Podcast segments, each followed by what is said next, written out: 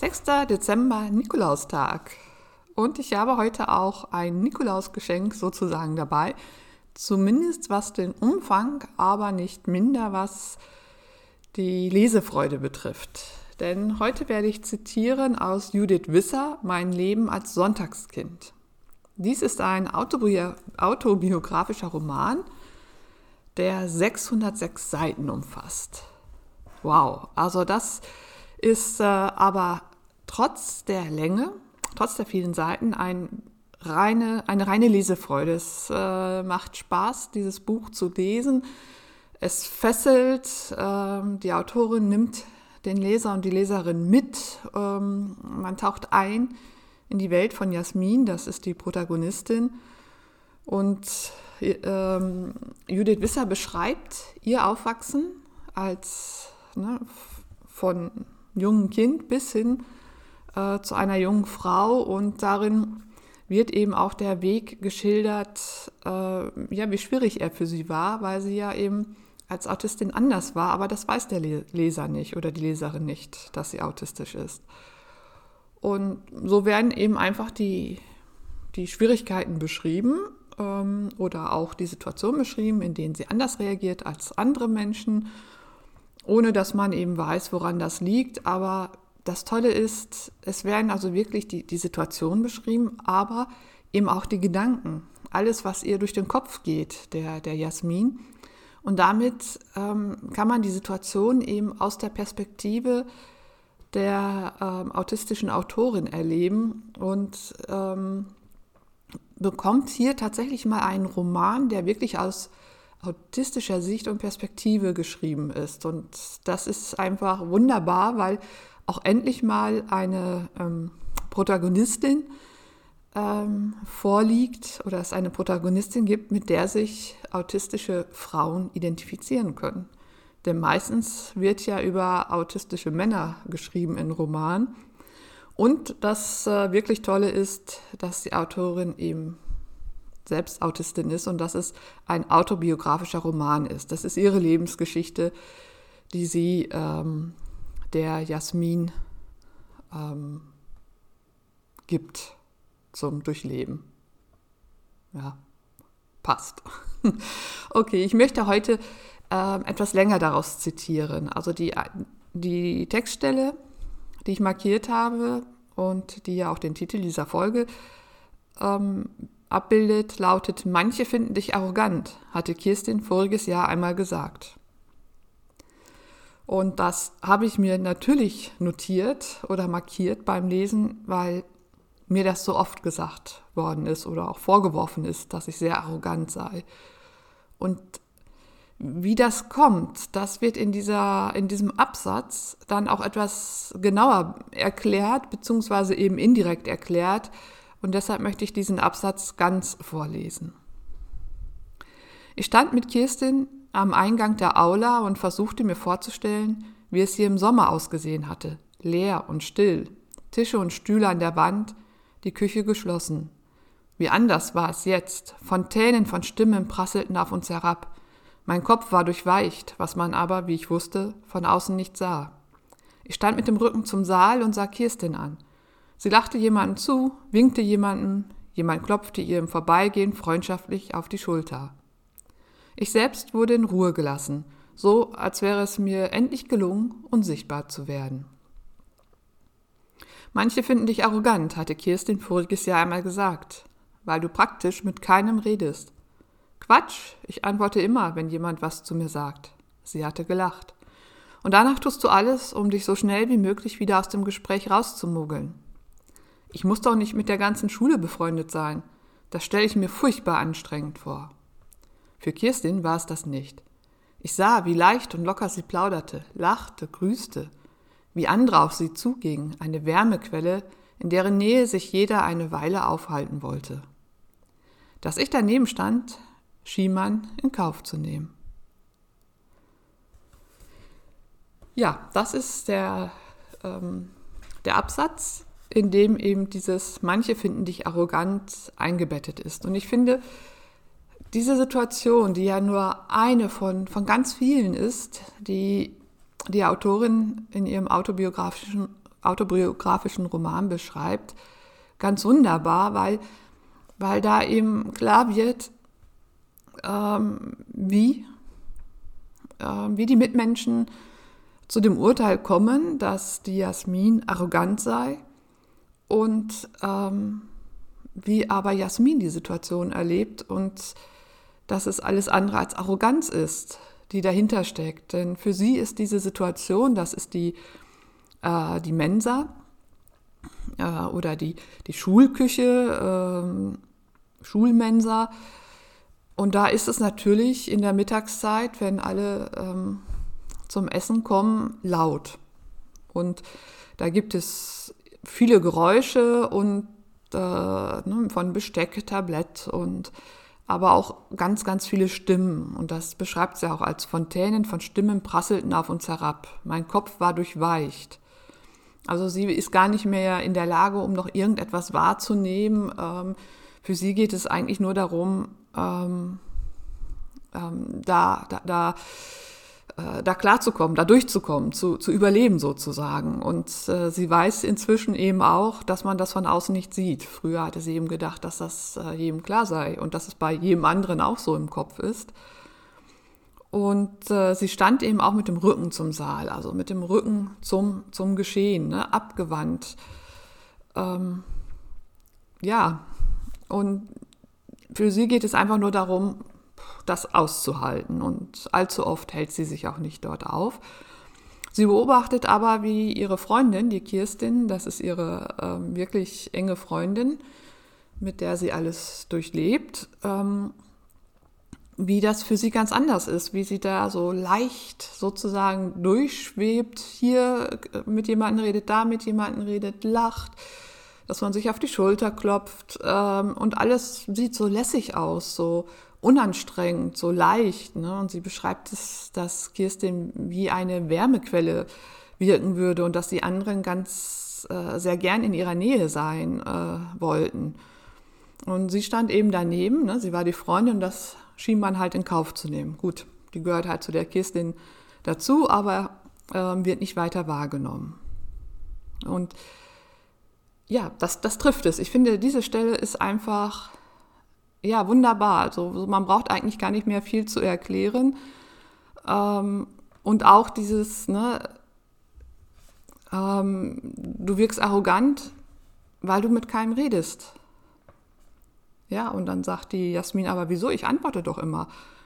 Ja, und dann ne, tust du alles, um möglichst schnell aus dem Gespräch wieder rauszukommen.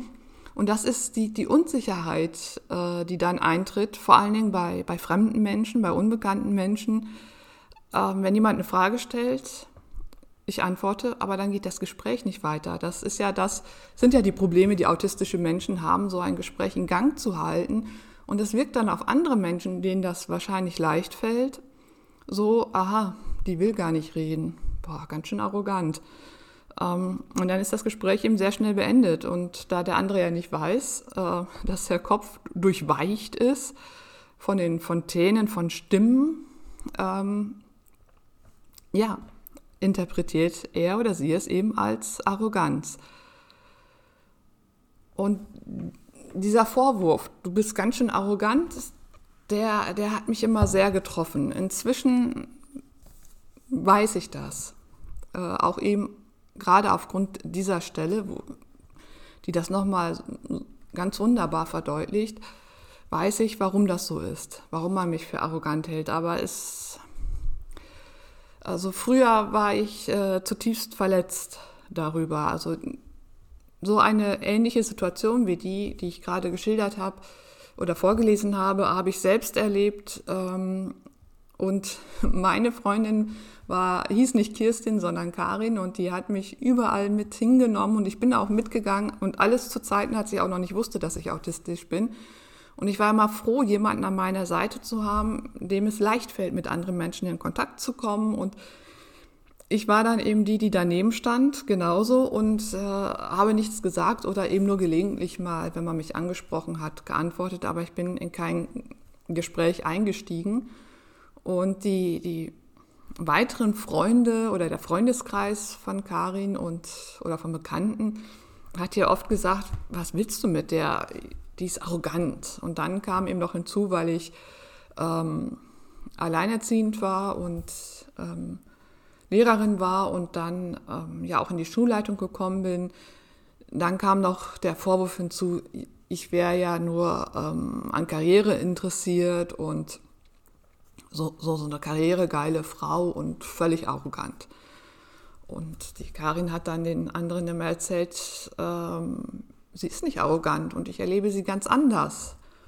Aber in Gesellschaft ähm, konnte ich mich nicht äh, so verhalten, wie ich mich verhalten habe, wenn ich mit Karin alleine bin. Und insofern kam dieser Eindruck auf. Und es, wenn sie mir das erzählt hat, es hat mich zutiefst verletzt, weil,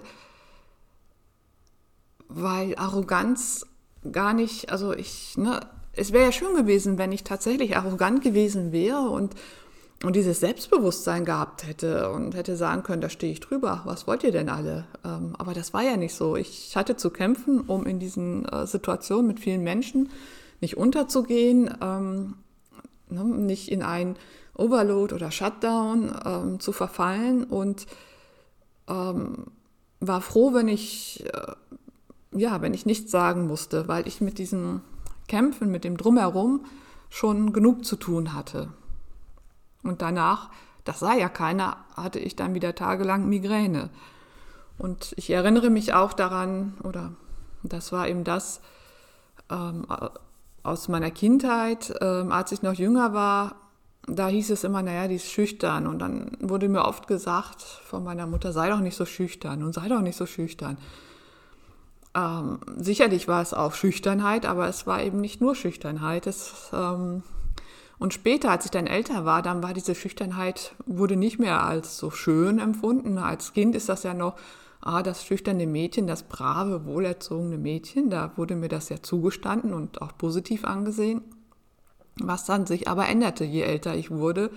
Und dann wurde aus dem Schüchtern, ich sei mundvoll und phlegmatisch. Und das war schon ein heftiger Vorwurf, ähm, aber eben auch, weil nicht gesehen wurde, wie anstrengend die Situationen für mich sind und dass es für mich da um ganz andere Dinge ging. Ähm, es war aber auf jeden Fall eine negative ähm, Beurteilung und ähm, ja, das hat mich geprägt, weil ich das so oft zu hören bekommen habe und dann eben später in meinem Berufsleben, im Studium der Vorwurf der Arroganz. Und das ist echt, ja, das ist schwierig, ähm, damit umzugehen. Jetzt weiß ich, wie so etwas entsteht, warum dieser Eindruck entsteht und ich weiß, warum ich so bin. Und mir ist es ähm, in, in normalen oder in Situationen mit Menschen, mit denen ich nichts äh, weiter zu tun habe, da ist es mir ähm, inzwischen tatsächlich nicht mehr wichtig, das gerade zu stellen. Ähm, aber bei Menschen, die, die mir persönlich wichtig sind oder mit denen ich auch engeren Kontakt habe, ähm, da erkläre ich, warum diese Situationen so anstrengend sind und warum ich so wirke. Da finde ich es wichtig, weil ich da nicht falsch verstanden werden möchte.